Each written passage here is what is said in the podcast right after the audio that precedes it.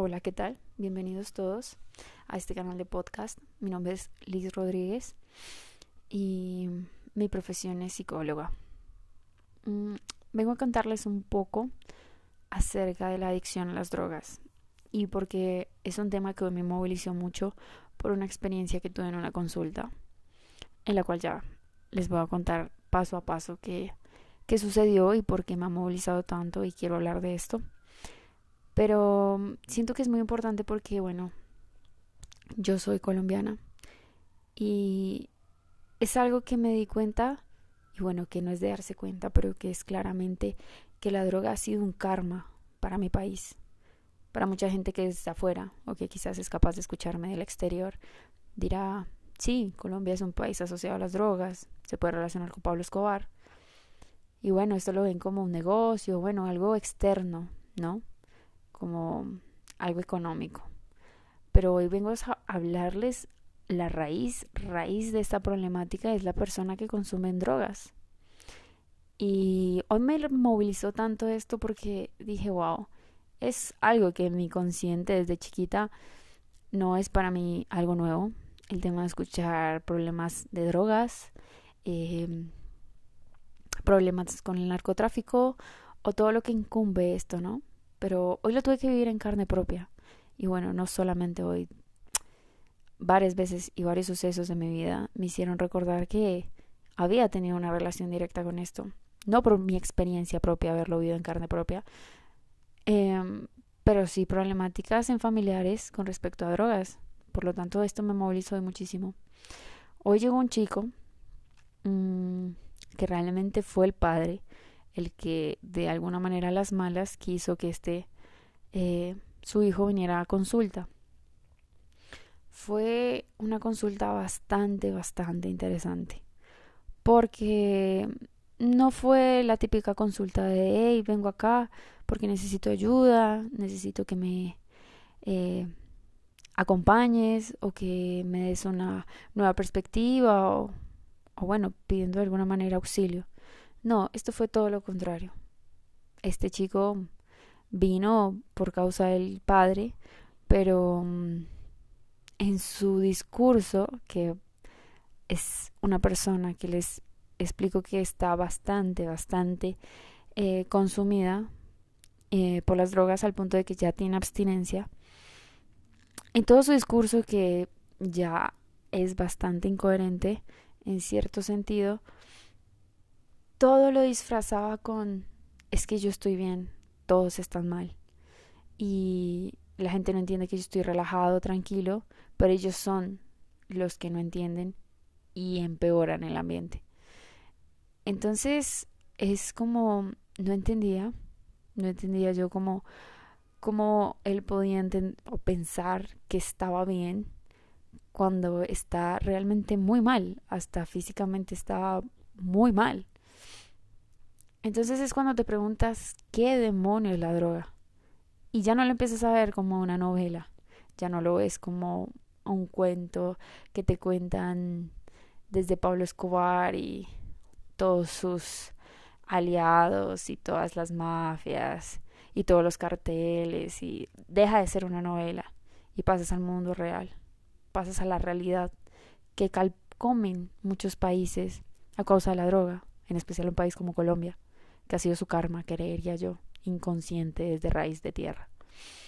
Entonces, ver a este chico y ver realmente lo endemoniado que estaba, porque estaba endemoniado, al sentir de que le gritaba a su padre, como veía el, el cuestionamiento acerca de la droga, y él mismo se respondía, es que estoy bien.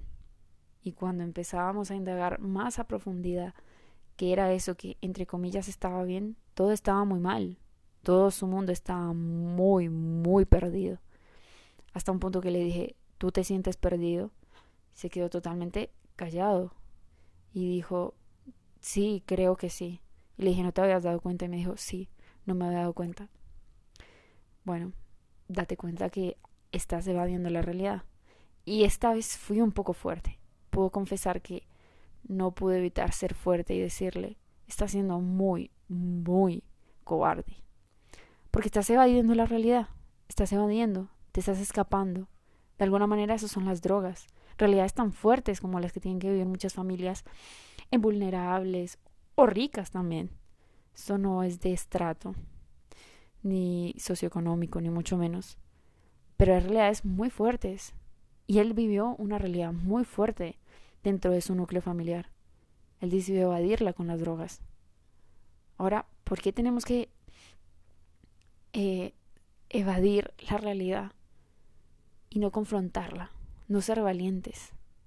Tal vez a mucha gente que es muy difícil una vez ya están metidas en este laberinto sin salida, pero no se dan cuenta que están culpando al resto, pero tienen en sus manos un arma muy potente y es la cobardía.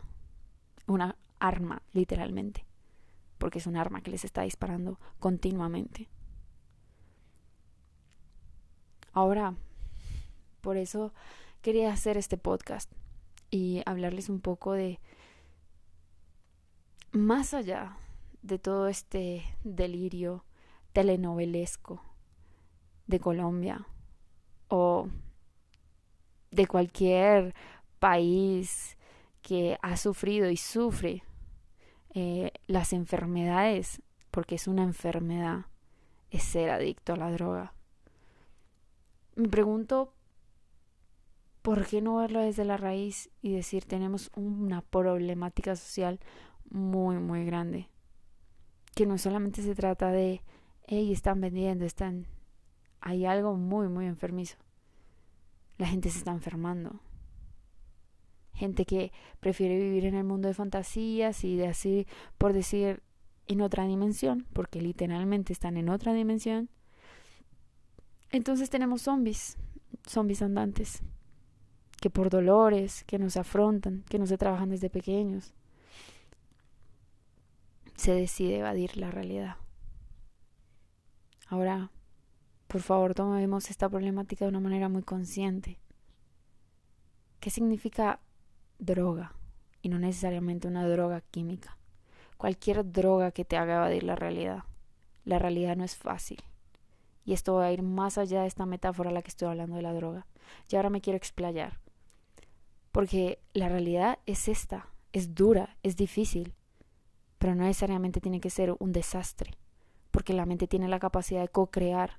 Y si tú co-creas desastres, cosas negativas a tu alrededor, vas a ver eso, vas a traer y vas a crear eso.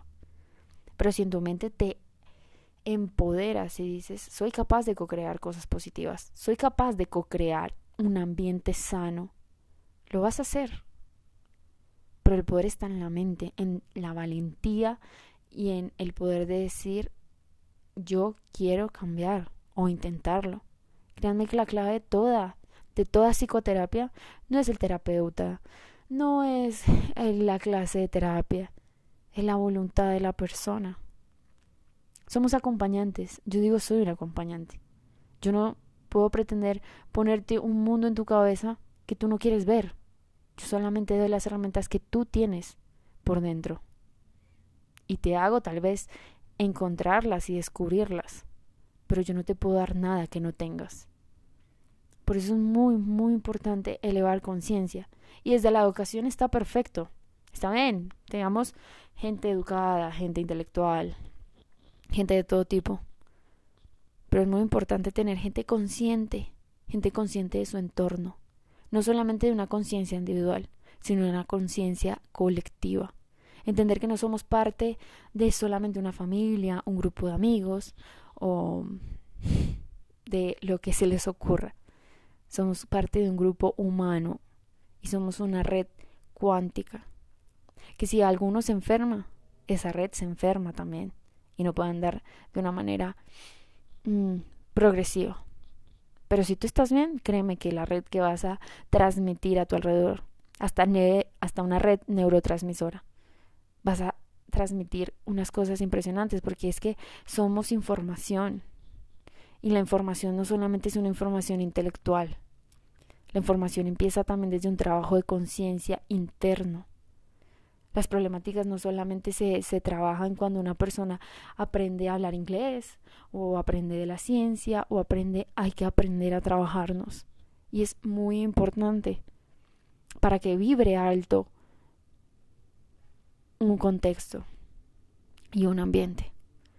Por eso hoy me conmovió tanto porque realmente me sentí un poco mm, eh, impotente, es la palabra, porque definitivamente por más de que yo le hablara y le hiciera caer en conciencia o, o replantearse muchas cosas, si la persona no quiere, yo no puedo permitir nada. Y solté y dije, no.